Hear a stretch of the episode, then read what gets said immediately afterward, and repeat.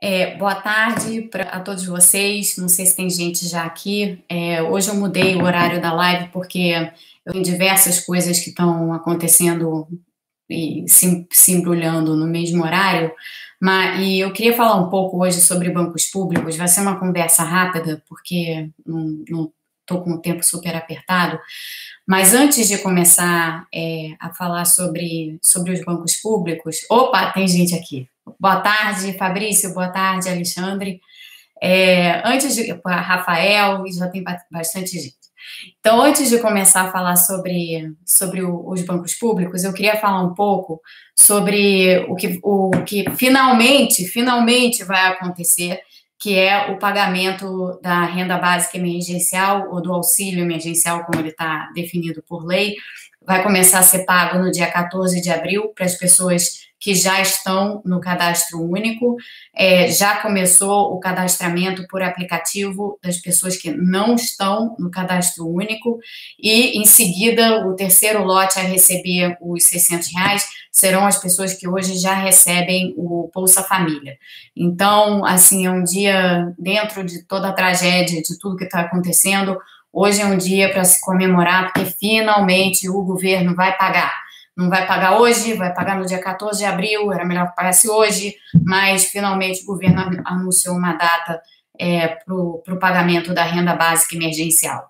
Para vocês todos aqui comigo que continuam super interessados nesse assunto, eu voltei a escrever semanalmente para o Estadão. Eu, eu tinha essas colunas semanais no Estadão e tinha parado porque eu estava escrevendo um livro. Eu continuo escrevendo um livro, na verdade, agora eu estou escrevendo dois livros, é, mas o, e portanto o meu tempo estava muito apertado e tal. E continua mais, agora então está mais apertado ainda, mas eu resolvi que esse não é o momento para parar de escrever, é, para parar de escrever nos jornais. Esse é o momento para voltar a escrever nos jornais então, a, a minha coluna semanal no Estadão volta amanhã. E o assunto é, da minha coluna de amanhã para o Estado de São Paulo é exatamente o tema da renda básica, mas o tema da renda básica é tratado de uma perspectiva mais ampla. Então, não vou falar especificamente sobre o programa da renda básica emergencial, e sim é, do, da perspectiva mais ampla sobre o que, que, o que, que a gente quer alcançar com, com programas de renda básica, que, como vocês devem estar acompanhando, é a direção em que o mundo está se mexendo. Né? Na Espanha já tem um programa, ou vai ter muito em breve, um programa de renda básica é, universal, então para a população. Outros países estão tentando tirar isso do papel também. Então, esse daí, essa daí é uma grande luz em meio a essa confusão toda, essa, essa discussão sobre a renda básica. Então, é, recomendo que vocês acompanhem aí o noticiário e quem se dispuser a ler o artigo que eu ainda não escrevi, mas que ainda tenho que escrever para o Estadão de amanhã.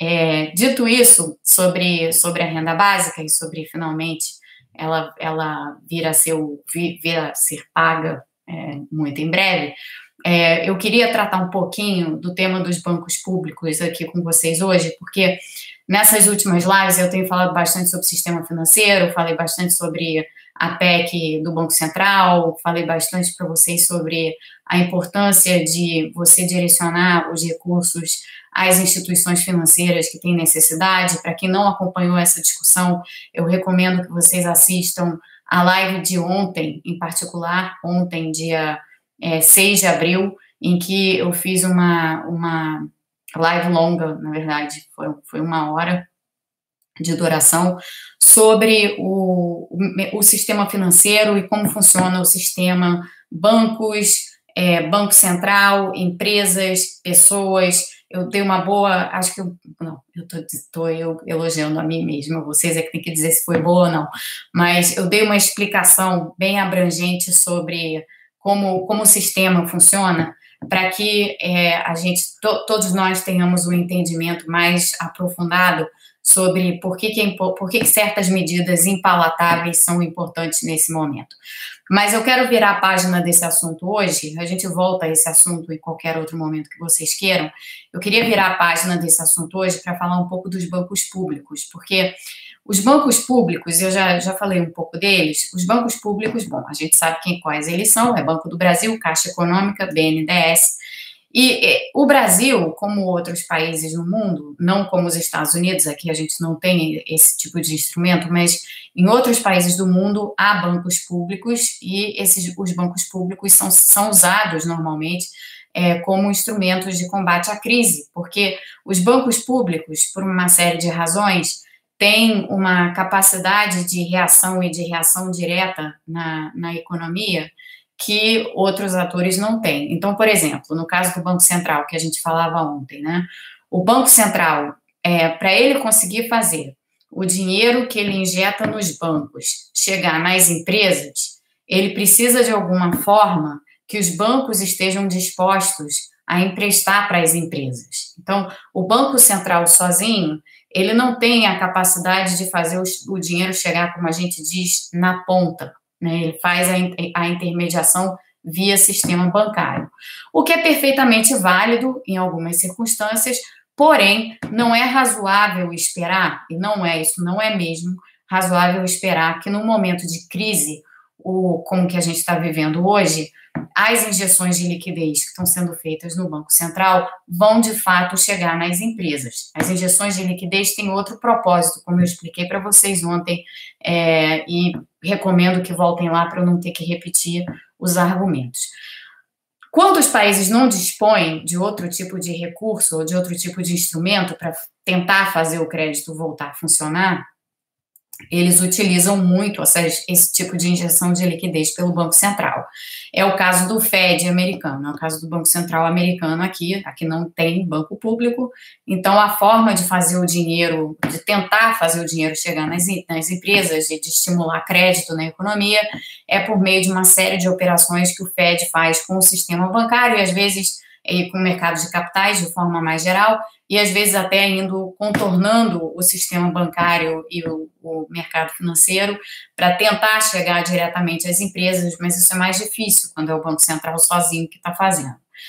Quando você dispõe de bancos públicos, você tem um instrumento adicional a seu dispor, porque os bancos públicos já trabalham com empresas é, em grande medida e, portanto, eles já chegam diretamente nessas empresas. Então, eles passam a ser um instrumento super importante de provisão de crédito e de é, estímulo adicional, ou pelo menos de ajuda às empresas e possivelmente de estímulo. Hoje no Brasil, esse canal está sendo, esse canal do, dos bancos públicos está sendo muito pouco utilizado.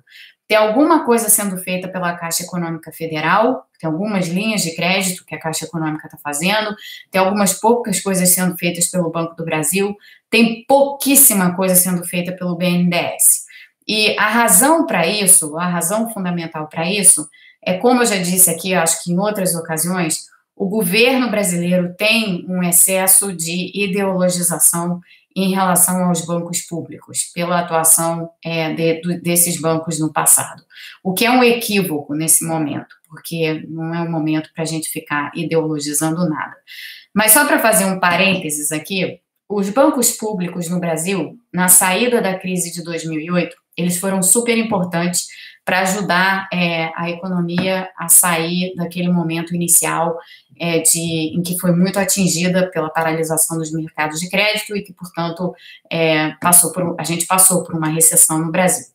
Essa recessão brasileira, naquela altura, foi curta por uma série de razões, inclusive pela atuação dos bancos públicos nos mercados de crédito. Então, na ocasião, os, banco, os bancos públicos foram usados como instrumento de ação no combate à crise de forma importante.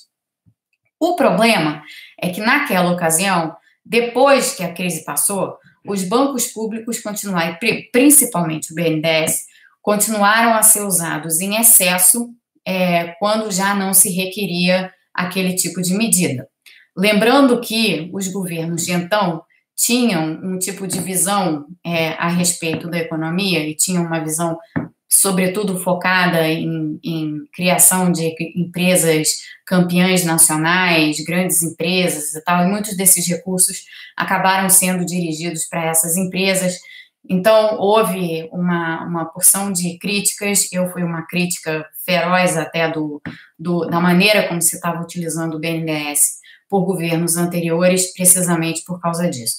Mas essa foi uma maneira específica de usar os bancos públicos naquela época, poderia ter sido feita de outra forma, foi feita assim.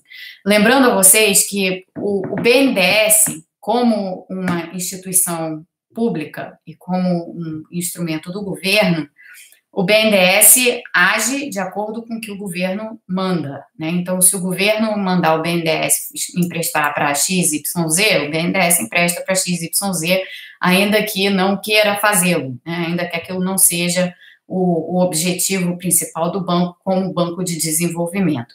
E, evidentemente, que como banco de desenvolvimento, alguns dos empréstimos que foram feitos no passado foram empréstimos mal feitos. Mal feitos não porque eles levaram a qualquer prejuízo para o banco, mas mal feitos porque eles privilegiaram empresas que, na verdade, tinham acesso aos mercados de capitais, é, tanto no Brasil quanto fora do Brasil, eram grandes empresas que não tinham, na verdade, necessidade é, dos recursos do BNDES, mas o BNDES, na ocasião, emprestava taxas subsidiadas, evidentemente, todo mundo recorria ao BNDES é, para esses empréstimos e as, as grandes empresas acabavam por tirar o espaço, por assim dizer, das pequenas e médias empresas no balanço do BNDES por causa da, da política que o governo, na época, decidiu perseguir.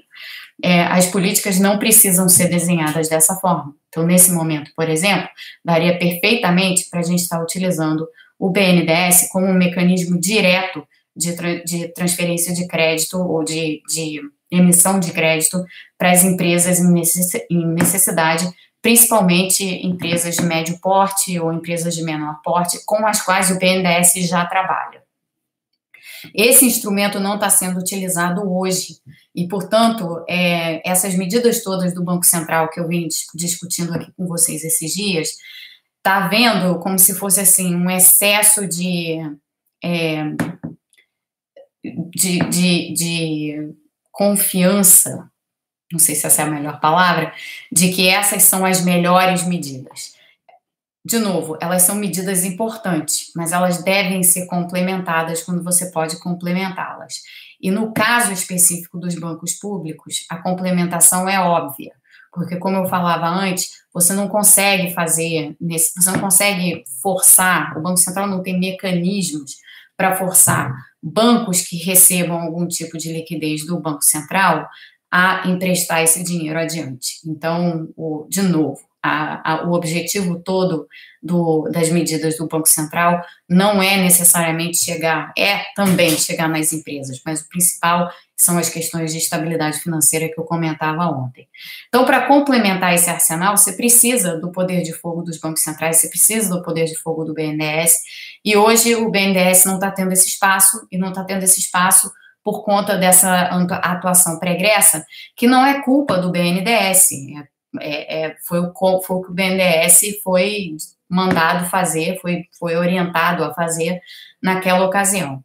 Então, eu acho que um dos pontos que a gente deve olhar com maior cuidado nesse momento, eu queria levantar aqui, só para vocês terem em mente outras áreas que podem ser ainda. É, que o, que o, onde o governo ainda pode buscar soluções, se assim quiser, é, para dar suporte aí às empresas e, e dar uma certa melhorada no quadro geral, inclusive garantindo empregos e tudo mais, são justamente os bancos públicos. E no caso dos bancos públicos, não é nada difícil, nada difícil, você desenhar determinados tipos de linhas de crédito que estejam diretamente condicionadas à manutenção de empregos.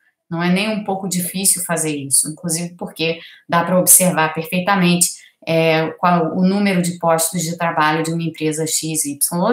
Então, daria perfeitamente para você fazer uma linha de crédito condicionada desse tipo.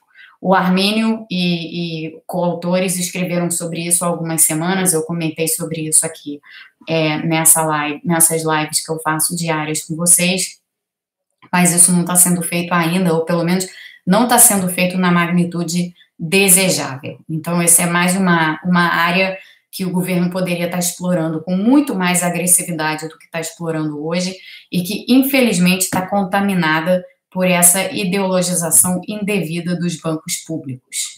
É, então, eu queria trazer esse assunto para ser mais uma coisa assim no radar e na tela de vocês. Eu vou passar para perguntas, porque hoje eu vou ter que terminar em 15 minutos para poder dar conta das diversas coisas que estão acontecendo. Então, eu vou ver, vou ver aqui o que vocês têm de, de perguntas. O Sigfredo, que está sempre aqui com a gente, pergunta se o a, a permanência do ministro Mandetta no cargo é, dá estabilidade à economia. É, eu acho que nesse momento dá sim, é, porque o, o Mandetta tem sido é, muito importante na resposta de saúde pública e das, das diversos problemas que a gente está enfrentando com a epidemia. É uma pessoa em quem os brasileiros e as, a sociedade resolveu depositar uma enorme confiança. Não à toa, ele tem demonstrado a, a ele tem se demonstrado à altura do cargo e da importância que ele tem. Pode, podem fazer as ressalvas que que vocês quiserem, mas no momento ele está conduzindo a, a tudo da forma correta. Ele hoje, ele fez uma declaração muito importante, ou ontem, já, já não me lembro, que já estou perdida no tempo e no espaço, mas ele fez uma declaração muito importante sobre a questão do isolamento social, lembrando que naquela coletiva desastrosa que aconteceu ontem, é, um dos auxiliares lá do dele no Ministério da Saúde havia começado a falar em relaxamento das, das medidas de restrição de quarentena e isolamento social. Pois bem, isso, isso foi é, esclarecido, então não é isso que o ministro da Saúde tem em mente, o que ele tem em mente é outra coisa, o que ele tem em mente é a permanência dessas medidas e um relaxamento futuro quando as condições assim permitirem, que é mais ou menos a linha que todos os governos têm seguido, né, desde que desde que tudo isso começou. Então eu acho que essa liderança que o que o ministro da Saúde está tendo e que é uma liderança natural, dado que a crise e a epidemia são de natureza de saúde pública, tem sido sim fundamental para manter é, a economia funcionando não está funcionando bem, mas para dar um pouco de estabilidade assim ao, ao país. É um ministro absolutamente fundamental. Diria até que hoje ele é um ministro muito mais fundamental do que o ministro da Economia. O ministro da Economia seria mais fundamental se estivesse fazendo mais do que ele tá, vem fazendo, ele não vem fazendo é, muito do que ele deveria, e, é, ao mesmo tempo, tem uma porção de gente tentando trabalhar em conjunto com o Congresso para que as medidas saiam do papel. É, essas são coisas que, fora da área de saúde, é possível fazer, mas na área de saúde, que é a área principal dessa, dessa crise, é, tudo tem que realmente ser conduzido uma lider, por uma liderança central, e essa liderança tem sido bem exercida pelo Mandetta. E isso acaba tendo consequências, sim, para o país todo e para a economia em particular. Luana, a RBE tem tempo para acabar, 90 dias. O que podemos fazer para ampliá-la e fazer o governo entender a necessidade de uma renda extra depois da crise? É, esse é exatamente o tema do meu artigo para o Estadão de amanhã, mas eu já adianto aqui. Tem parlamentares, vários parlamentares, trabalhando já num projeto de lei complementar para tentar estender o prazo da renda básica emergencial para além dos três meses, então para pelo menos uns seis meses. É, eu tinha proposto inicialmente que a renda básica emergencial fosse de 12 meses.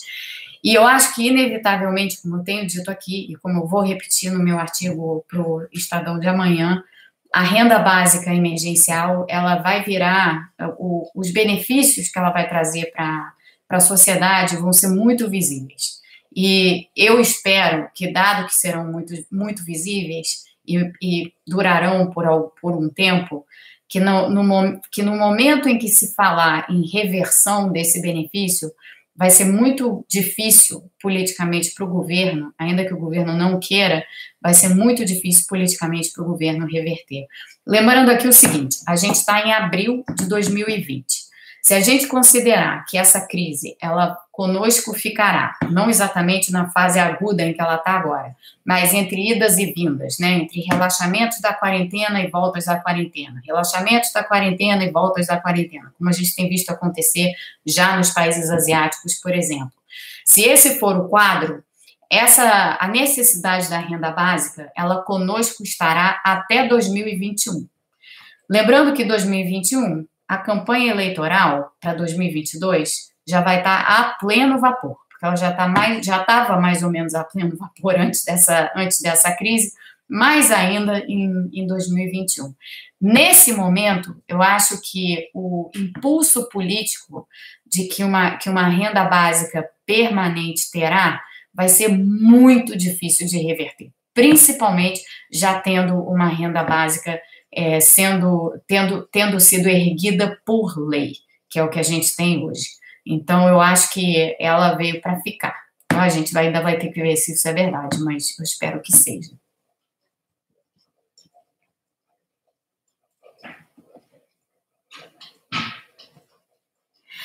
Mauro pergunta se eu acho que tem várias PECs e MPs empossadas no Congresso. É, eu diria assim, tem. A gente sabe que tem a PEC do orçamento de guerra e tem a PEC relacionada do, do Banco Central.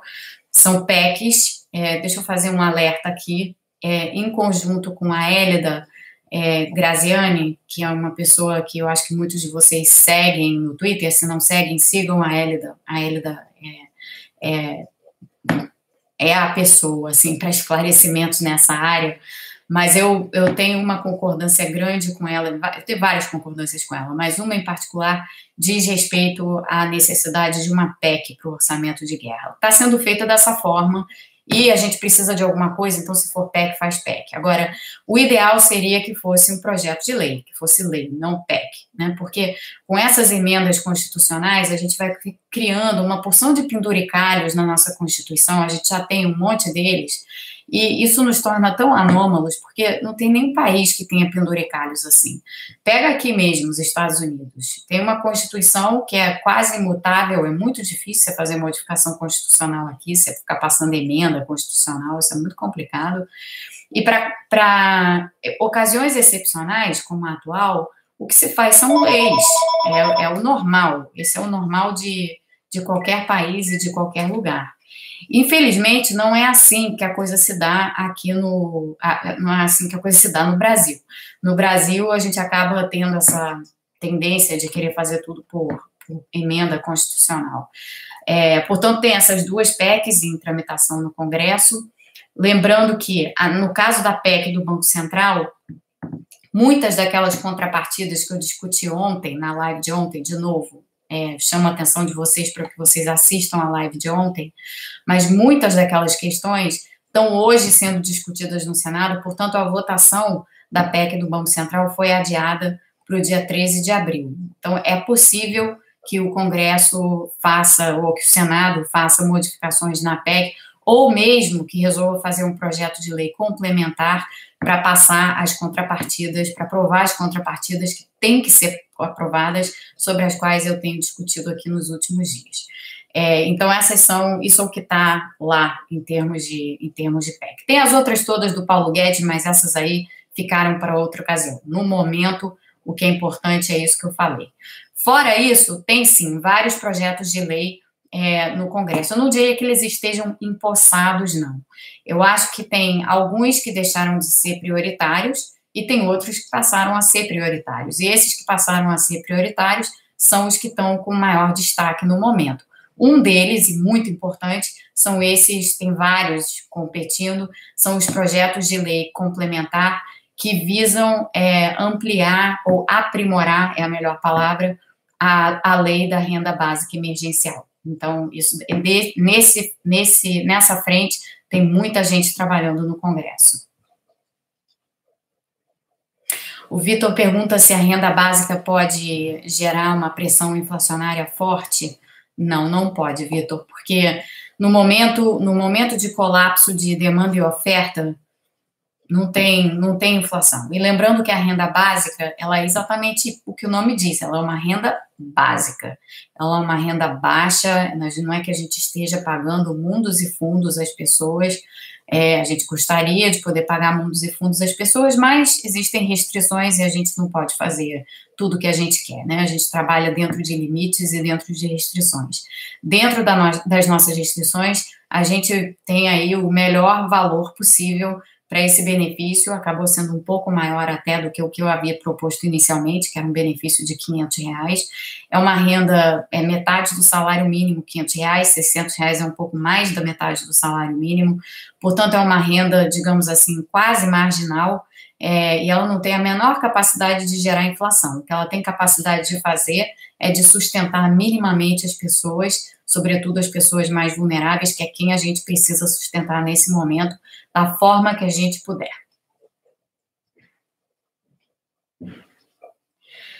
Sal pergunta se a ação do BC na compra de títulos públicos vai diminuir a remuneração das, das, das NTNBs, ou seja, se vai puxar a taxa delas para baixo. A resposta a essa pergunta, que é técnica, é, eu tenho um gráfico aqui que eu fiz no outro dia, é esse gráfico aqui. Então, é aquela história das, das curvas de juros. Então, se a curva de juros era a curva de juros roxa, e você começa a comprar título público, você achata a curva de, a curva de juros para essa curva de juros verde aqui. Isso aqui é a, é a atuação típica do Fed com quantitative easing aqui nos Estados Unidos, voltem lá para na descrição do que é quantitative easing, mas é essa, essa compra de títulos do governo, principalmente na ponta longa da curva de juros. No caso é, brasileiro, a gente pode vir a ter um efeito semelhante, ele não vai ser provavelmente tão pronunciado quanto ele é aqui nos Estados Unidos, porque o nosso mercado financeiro tem milhões de distorções e as nossas taxas mais longas, muitas, muitos desses títulos são relativamente líquidos. É um mercado ainda bem perfeito, não é tão é, organizado e, e, perfeito quanto ele é. Perfeito não é talvez a palavra. Não é tão organizado e tão líquido, tão profundo quanto ele é aqui nos Estados Unidos. Mas o efeito, em tese, é o mesmo. Então, sim, é um efeito de redução da remuneração ou dos juros pagos sobre esses títulos governamentais. Isso daí é positivo nesse momento, porque se você tiver essa redução de, de taxas por meio da, da, compra de títulos pelo Banco Central, títulos públicos, isso tem dois efeitos importantes. O primeiro efeito é os juros da dívida, na ponta longa principalmente, se, se acontecesse achatamento da curva de juros, os juros da dívida diminuem. Então, isso daí é positivo para a dinâmica da dívida, que já vai ficar muito ruim por conta dos gastos todos que a gente vai ter que fazer. Então, esse é um primeiro ponto. O segundo ponto é que com os juros mais baixos, a, na ponta longa, a economia consegue operar um pouco melhor, mesmo nessa situação dramática de semi-asfixia em que a economia está operando. Então, por hora, isso é positivo. Claro que vai cair a remuneração para aquelas pessoas que hoje detêm NTNBs e outras, outros títulos governamentais como mecanismo de investimento. Mas, de novo, é, é, uma, é uma medida necessária nesse momento, passageira e, e, e temporária, mas é muito necessária nesse momento. Quais os maiores empecilhos, pergunta o Diego, para termos a renda básica e de onde sairia o dinheiro para torná-la permanente? É, o, essa é uma questão que eu já discuti aqui algumas vezes.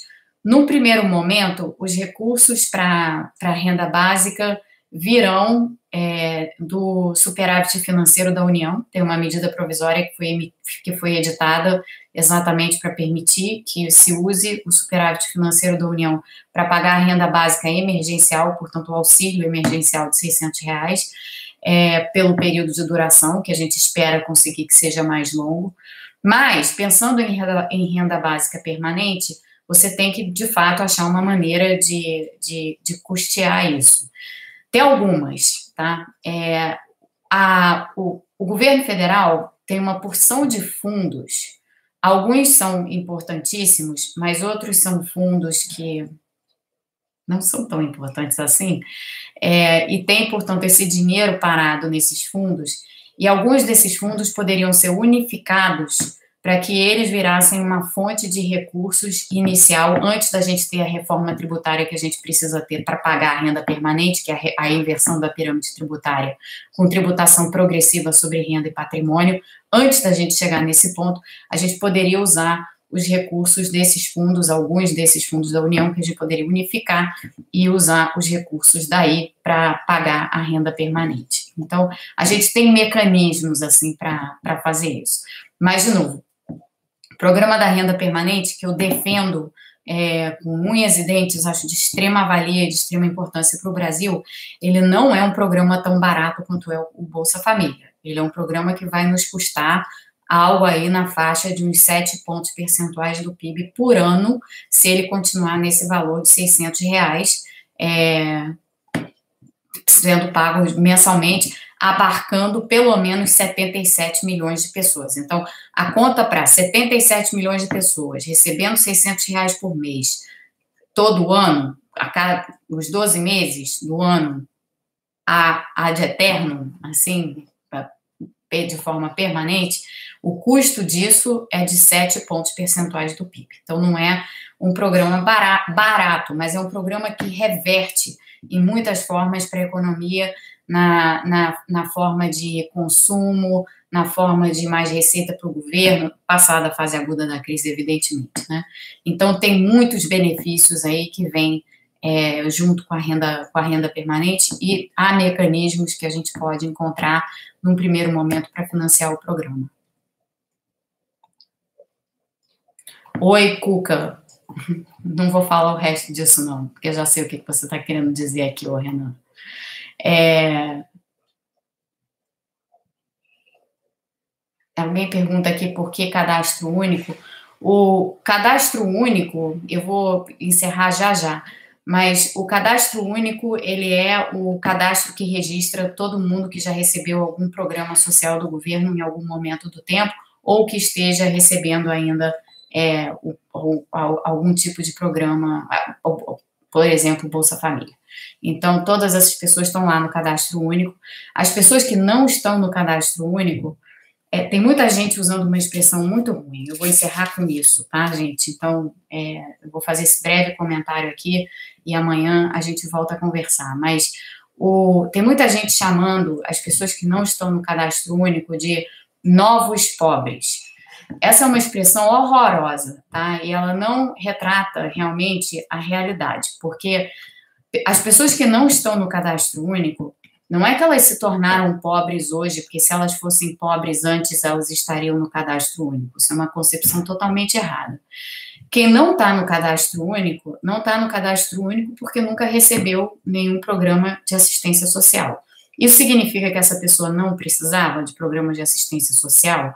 Não. Às vezes essa pessoa é tão pobre, tão pobre e tão está tão longe, tão distante das decisões do governo, lembrando da profunda desigualdade do nosso país, que essa pessoa ou esse grupo de pessoas nem consegue ter hum, receber algum tipo de assistência do governo quando essa pessoa seria perfeitamente elegível, ou totalmente elegível, talvez até mais elegível do que. Do, hum, isso é uma maneira errada de dizer, mas enfim, são pessoas que já são muito pobres. Tem muita gente que não está no cadastro único, que não está lá justamente por não ter nem acesso ao cadastro único. Então, é, não se deixem levar por algumas dessas de, desses dizeres assim de ah quem não está no cadastro único é porque não era pobre e agora ficou pobre. Claro que pode ter gente nessa situação mas assim muita gente que não estava no cadastro único sempre foi muito pobre. E a gente está querendo justamente chegar nessas pessoas e eu espero que esse esforço de cadastramento do governo por meio dos aplicativos que eles lançaram é, seja capaz de fazer isso. Eu vou encerrar a live de hoje agora é, boa tarde para vocês, super obrigada por estar aqui comigo. Eu vou participar de dois eventos, um daqui a uma hora mais ou menos, o outro às sete horas da noite do Brasil. É, ambos serão, é, serão ao vivo. Um deles é no, no Brazil Lab de, de Princeton, esse daí vai ser em inglês, não vai ser em português. E depois tem um evento é, da PUC do Rio, do Instituto de Relações Internacionais da PUC, que eu vou daqui a pouco botar o flyer de novo no, no Twitter, sobre as perspectivas econômicas em meio ao Covid. Esse é às sete horas da noite. E eu, como eu disse, eu vou distribuir o flyer. Então, até lá, é, se, é, se vocês forem assistir algum, algum desses eventos hoje. Se não forem, a gente volta aqui amanhã e provavelmente às 5 da tarde. Mas eu aviso a vocês, caso tenha que haver alguma, alguma mudança de horário, essa semana tá, começou um pouco complicada em relação a esse horário das 5 da tarde. É, então, fico por aqui. Boa tarde para vocês. Até a próxima. Até breve. É, nos vemos certamente aqui amanhã, se não nos virmos antes é, nos, nos eventos que eu mencionei. Super obrigada. Até.